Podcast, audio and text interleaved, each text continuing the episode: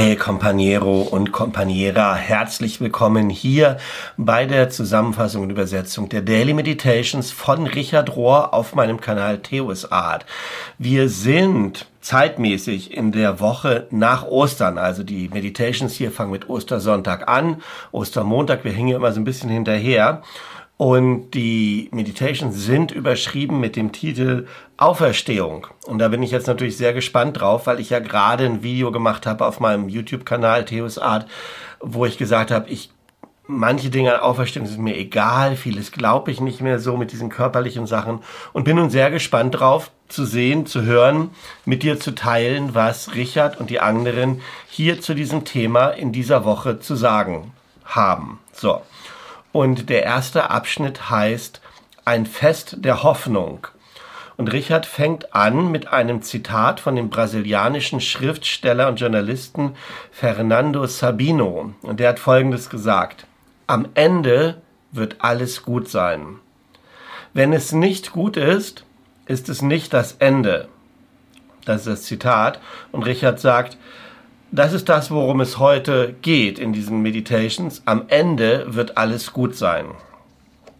Und Richard sagt dann, die Botschaft von Ostern ist nicht hauptsächlich eine Botschaft über Jesus Körper, obwohl wir so trainiert worden, hm, das so limitiert zu sehen und das, das als so ein einmaliges Wunder zu betrachten.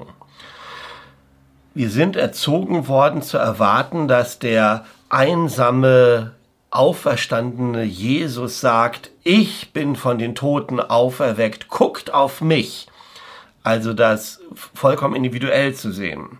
Und Richard sagt, ich fürchte, das ist, weil äh, die meisten Menschen und sogar auch Christen nicht allzu aufgeregt über Ostern sind. Denn wenn diese Botschaft nicht irgendwie uns mit einschließt, mich mit einschließt, dann neigen Menschen dazu, wenig interessiert an so einer Theologie zu sein, die mit ihnen ja nichts zu tun hat. Und deshalb will ich, Richard, mit euch teilen, was ich denke, was die wirkliche Botschaft ist. Und die Botschaft heißt, jede Message, jede Botschaft, jede Aussage über Jesus is a message about all of us, ist eine Aussage über uns alle, über die gesamte Menschheit.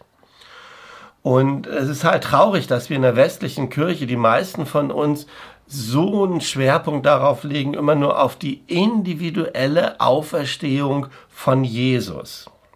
Eine Ostkirche, eine orthodoxen östlichen Kirche, also in Orten wie Syrien, Türkei, Griechenland, Ägypten, da ist das anders. Und wenn wir uns da viele Bilder angucken, die da gemalt werden, diese Ikonenbilder oder andere, dann ist es so, dass ähm, Ostern meistens so gemalt wird, Jesus in Solidarität mit vielen, vielen anderen Menschen, die er vom Tod errettet hat. Also immer Jesus in einer Gruppe von Menschen mit Heiligenschein oder ohne die Menschen.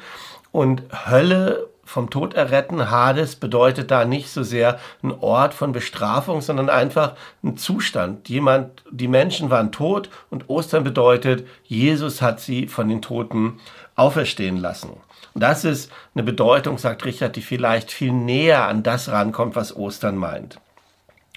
Und endet dann damit und sagt, heute ist das Fest der Hoffnung, der Richtung, der, des Sinns, der Bedeutung und der Community, der Gemeinschaft. Wir alle sind damit drin. Wir alle hängen damit drin.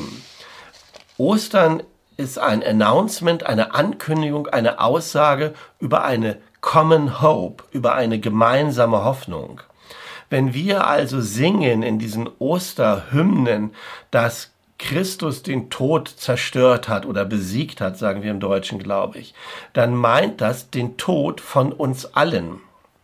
Es geht hier nicht nur um Jesus, sondern es ist die gesamte Menschheit, der Gott verspricht, das Leben ist nicht zu Ende, es verändert sich einfach nur. Das ist das, was Jesus passiert ist und das ist das, was am Ende auch uns passieren wird. Am Ende wird alles gut sein.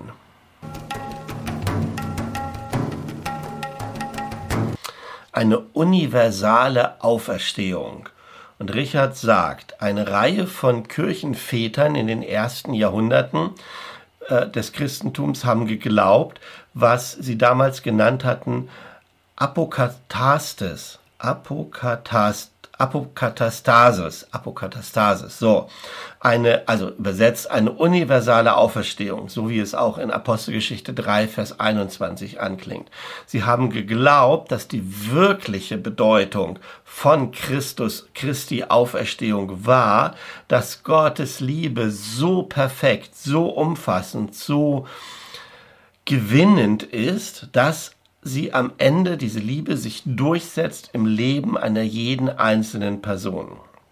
Sie hatten so das Gefühl, dass am Ende keine Seele dieser Liebe widerstehen kann, dieser unendlichen, unausgesprochenen Liebe.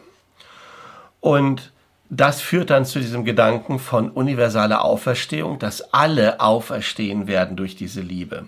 Und Richard führt dann so ein bisschen oder guckt so ein bisschen in die katholische Lehre hinein und sagt, aus meinem Verständnis ist in der, Kathol in der Geschichte der katholischen Kirche und ihrer Dogmen diese universale Auferstehung niemals als heretisch bezeichnet worden, also niemals abgelehnt worden.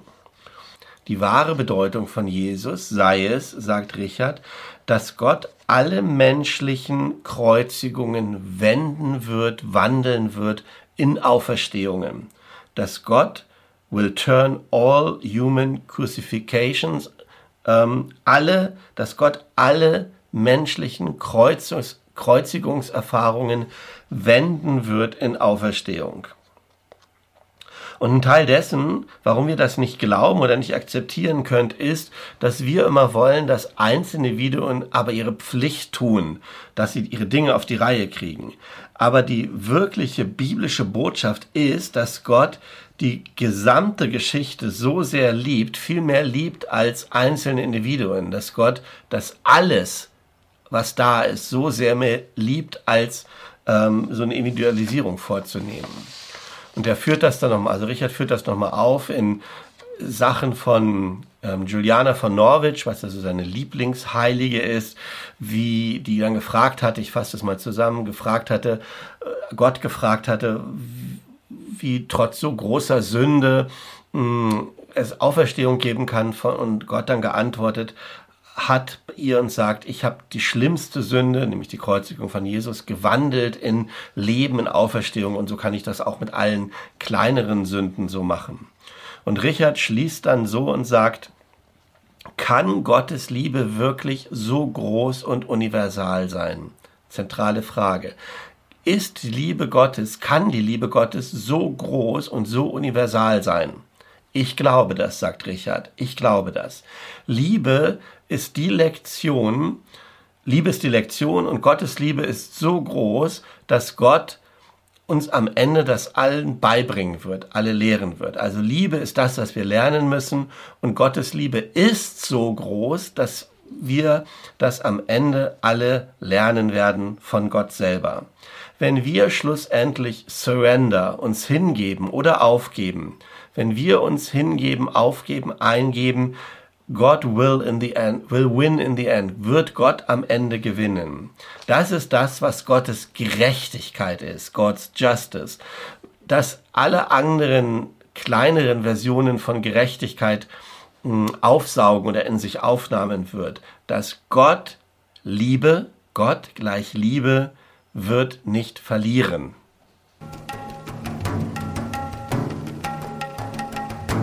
Die Unbesiegbarkeit von Gottes Liebe. Und in diesem Abschnitt kommt der Erzbischof Desmond Tutu zu Wort, der seine Vision teilt für die Transformation von allem Tod in neues Leben und von allem Bösen in etwas Gutes. Und er sagt Folgendes. Geliebte Kinder Gottes, es ist oft schwer für uns zu erkennen, die Gegenwart Gottes in unserem Leben und in unserer Welt. In all den Tragödien, die die Schlagzeilen füllen, vergessen wir oft diese Majestät, die permanent immer um uns herum ist. The majesty that is present all around us. Diese, dieses Majestätische, das immer um uns herum ist. Wir fühlen uns so oft verletzlich und oft auch hilflos, aber wir sind nicht hilflos. Und mit Gottes Liebe sind wir schlussendlich unbesiegbar. Wir sind nicht hilflos, sondern mit Gottes Liebe sind wir schlussendlich unbesiegbar. Unser Gott vergisst nicht diejenigen, die leiden und unterdrückt werden. Und er erzählt dann eine Erfahrung, die er hat, als sie sich mit anderen Kirchenleitern und Leiterinnen zusammengetroffen haben, in einer sehr schwierigen Phase der Apartheid. Und er beschreibt dann, wie er in einem rausgegangen ist aus diesem Versammlung, die sie hatten, um ein bisschen Ruhe zu finden in einem Garten. Und es war da, war da ruhig und da war so ein Kreuz aufgebaut. Jesus war nicht drauf äh, an dem Kreuz, also nicht als Körper, aber es waren da Nägel noch zu sehen und mh, mm, eine Dornenkrone. Es war ein starker Symbol des christlichen Glaubens. Und es war Winter. Das Gras um dieses Kreuz herum war blass und es war braun und ausgetrocknet und keiner würde geglaubt haben, dass in ein paar Wochen das alles wieder grün und frisch aussieht, wenn der Frühling durch, ähm, äh, also wenn der Frühling anfangen würde, dass es wieder schön werden würde, dass es transfiguriert werden würde, dass es also verwandelt wird körperlich, transfig transfigured, transfigur, trans, transfigurt werde. Hä? Also ja, ja, du weißt Bescheid. Und Desmond Tutu sagt dann, als ich da so ruhig in diesem Garten saß und die Kraft von dieser Transfiguration, von dieser Verwandlung realisiert habe, von Gottes Transfi Transformation in unserer Welt, dass dieses Prinzip von Transfiguration, dass sich etwas körperlich wandelt, und Richard fügt ja eine, sagt, das ist sehr ähnlich wie das, was ich eben vorhin mit Auferstehung gemeint habe dass diese Kraft, dieses Prinzip am Werk ist, das erscheint erstmal so unwahrscheinlich wie, dass das braune Wintergras wieder grün werden könnte. Oder dass die Bäume sich wieder, die kahlen, toten Bäume sich wieder mit Blättern, mit grünen Blättern anfüllen. Oder dass die trockenen Flüsse wieder mit gurgelndem Wasser sich erfüllen würden. Wenn der Winter sich hingibt, aufgibt, sich selber zu dem Frühling hin die Natur die Erfahrung von Auferstehung macht. Ja, das ist das Prinzip von Transfiguration, von Transformation und es sagt, dass nichts, niemand und keine Situation, oh, jetzt wird schwierig, untransfigurierbar ist. Also es nichts kann nicht, es gibt nichts, was nicht trans verformt, verwandelt, transfiguriert werden könnte. Und das gilt für das Ganze der Schöpfung. Es gilt für die Gänze der Natur. Alles wartet sehnsüchtig auf seine Transfiguration, wenn es losgelöst wird, die Ketten los wird mm, und wenn es dann hineingeführt wird in die großartige Herrlichkeit der Kinder Gottes. Das ist das, was Bischof Tutu hier sagt.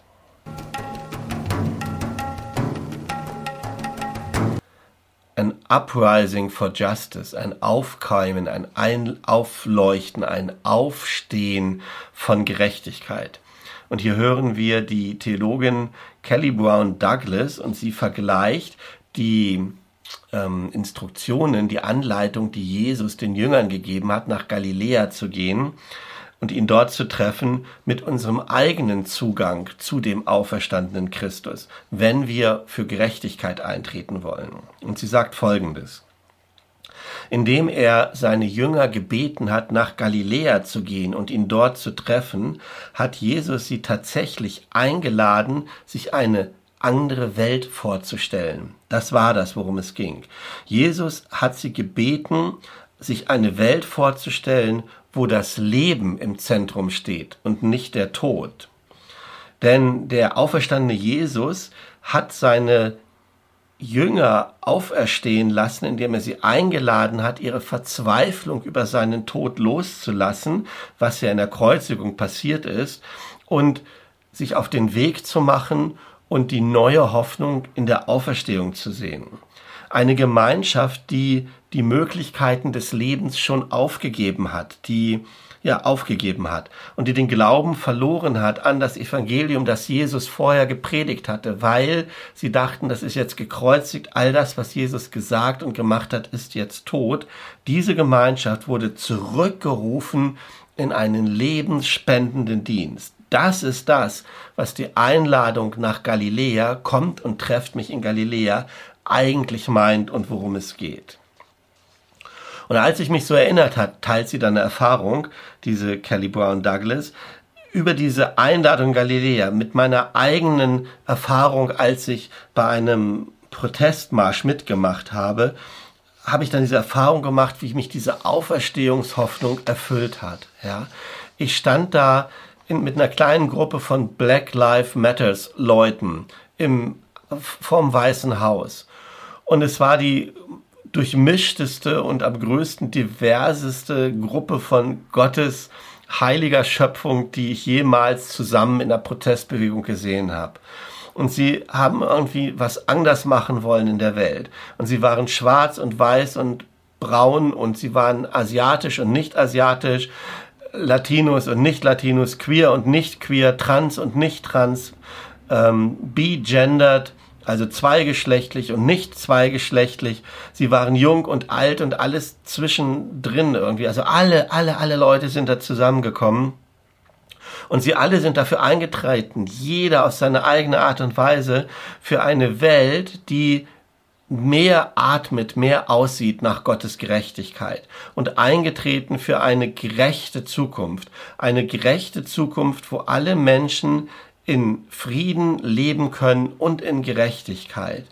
Und die haben das verkörpert. Also sie war da und sie hat dann so ein Gefühl gehabt, dass sie plötzlich lachen musste inmitten dieser Gruppe von Menschen, die da vom Weißen Haus protestiert hat.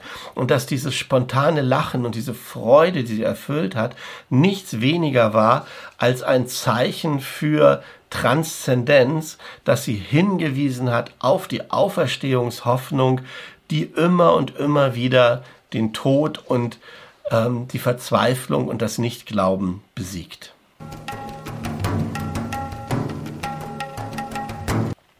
Gott ist mit uns in alledem. Gott ist mit uns in oder durch alledem.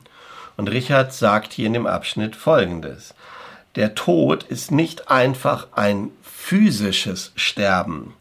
Tod meint auch, an, an, in die Tiefe der Dinge zu kommen, an den Grund zu kommen, ähm, dahin zu gehen, wo wir nicht mehr in Kontrolle sind. Das meint Tod, an diesen Ort zu gehen, am tiefsten Punkt, wo wir nicht mehr in Kontrolle sind. Und in diesem Sinne verstanden, gehen wir alle durch verschiedene Tode in unserem Leben. Und wir kommen immer wieder an den Punkt dann, was soll ich jetzt machen? Und viele Leute werden dann bitter und versuchen nach jemanden, als wenn die Dinge dann nicht klappen, wenn sie nicht mehr die Kontrolle haben, wenn das nicht mehr geht, dann versuchen sie jemanden zu finden, den sie verantwortlich machen können. Und sie schließen sich ein. Und dann ihr Tod tatsächlich ihr Tod, weil es keinen Raum da beinhaltet für ein Wachstum, das danach kommen kann. Aber wenn wir hineingehen in die, in the full depths and death of anything, in den Tod und in die, in das völlige Sterben, dann beinhaltet das ironischerweise sogar das Sterben unserer eigenen Sünde und das Sterben unserer eigenen Bitterkeit, das Sterben unserer eigenen Verzweiflung. Wenn wir so vollständig sterben, dann kommen wir am anderen Ende raus transformiert. Dann kommen wir mehr lebendig, mehr offen, mehr ähm, vergebend raus. Und zwar uns selbst vergebend und anderen vergebend. Und wenn wir dann so rauskommen auf dieser anderen Seite, dann wissen wir, dass wir dorthin geführt worden sind. Dass wir es nicht selber halten, sondern dass wir gehalten werden bei einer größeren Kraft, bei einer größeren Quelle, aus einer größeren ja, Source-Quelle, die nicht unsere eigene ist. Das ist es, was es bedeutet, gerettet zu sein. Das meint es, gerettet zu sein. Es meint, dass wir hindurchgegangen sind durch das Geheimnis der Transformation. Wir sind hindurchgegangen durch das Geheimnis der Transformation. Und das Geheimnis in all dem, wenn wir, also das Wunder in all dem, wenn wir mal von Wunder sprechen wollen, ist, dass Gott einen genialen Weg gefunden hat, die menschliche Seele zu verwandeln, zu transformieren. Gott nimmt das, was dieses, diese eine Sache in der Welt, die uns normalerweise zerstören, zerstören wird, nämlich das Tragische, das Sorgenvolle, das Schmerzhafte, das, das ungerechte Sterben, was uns hinführt zum Tiefpunkt, an den Grund unseres Lebens, um uns dort zu transformieren. Das ist es in einem Satz. Gott nimmt all, all diese negativen Dinge, um uns an den Grund zu führen und uns dort zu transformieren. Sind wir bereit, das zu glauben? Sind wir bereit, dem zu vertrauen? fragt Richard. Jesus Tod und Auferstehung ist ein Statement, ist eine Aussage darüber, wie Realität wirklich funktioniert. Und zwar die ganze Zeit über und überall. Jesus lehrte uns oder, oder dieses Tod und Auferstehung lehrt uns, dass es eine andere Art und Weise gibt, mit unserem Schmerz zu leben, mit unserer Traurigkeit, mit unserem Leiden, anders damit umzugehen. Niemand von uns überschreitet diese Schwelle die zwischen Tod und Leben, diese diese Schlucht, niemand überschreitet diese Schwelle zum neuen Leben aus eigener Anstrengung oder aus eigenem Verdienst, aus eigener Reinheit oder aus eigener Perfektion.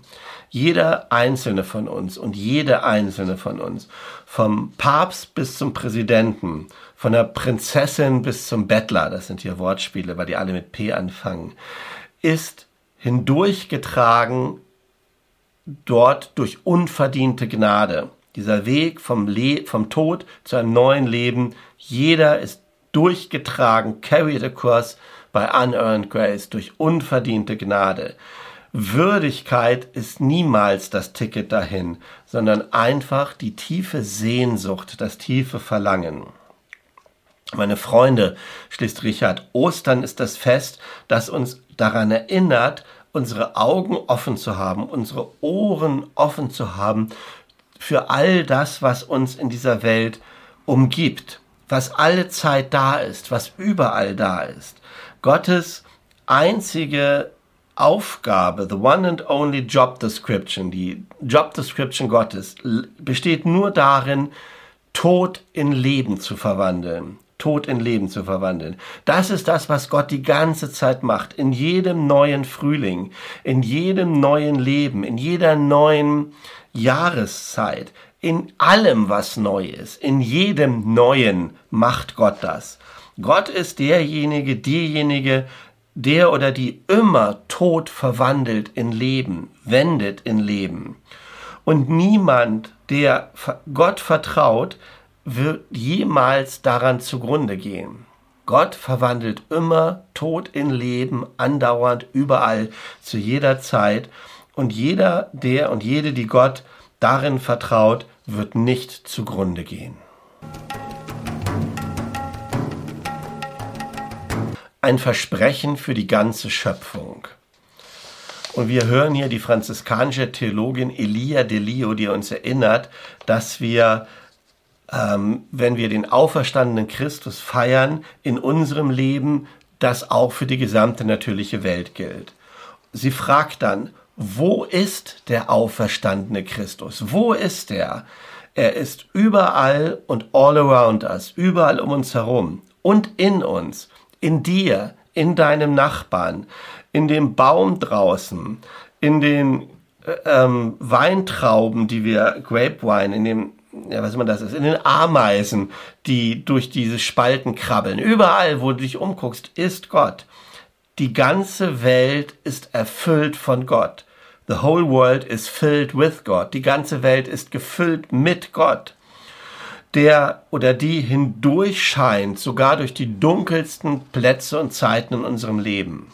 Und zur Kirche zu gehen, to go to church, bedeutet eigentlich aufzuwachen und diese göttliche Präsenz in unserer Mitte wahrzunehmen und mit einem ja auf diese Liebe zu antworten. Ich sage den Satz nochmal. To go to church, zur Kirche zu gehen, bedeutet, zu erwachen, achtsam zu werden, aufzuwachen hin zu dieser göttlichen Präsenz, die mitten unter uns ist und in Liebe mit einem großen Ja zu antworten. Unser Leben, oh, dein Leben, o oh Gott, ist mein Leben und ist das Leben dieses Planeten. Your life, o oh Gott, dein Leben, o oh Gott, ist mein Leben und ist das Leben dieses Planeten. Und also haben wir eine Einladung, auf eine neue Art zur Kirche zu gehen. Und mit oder wie Franz von Assisi können wir singen ähm, mit der Luft, die wir atmen, mit der Sonne, die auf uns herunterscheint, mit dem Regen, der sich ausgießt und die Erde bewässert. Und wir in all dem gehen wir zur Kirche. Und wir können weinen mit denen, die am Klagen sind, die am Jammern sind, mit den Vergessenen, mit denen, die leiden von Krankheit oder genau, mit den Schwachen, mit denen, die gefangen sind. Wir können murren mit denen in Solidarität, die, hm, die, die leiden, ja. Ähm, und in all dem leben wir die Hoffnung des neuen Lebens. So heißt es hier. Weil wir Ostermenschen sind. We are Easter people. Und wir sind herausgerufen zu einer Feier, die ganze Erde als den Körper Christi zu verstehen. We are called to celebrate. Wir sind herausgerufen, die ganze Erde als Körper Christi zu feiern. Und jede Handlung, die in Liebe getan wird, gibt Gott Ehre.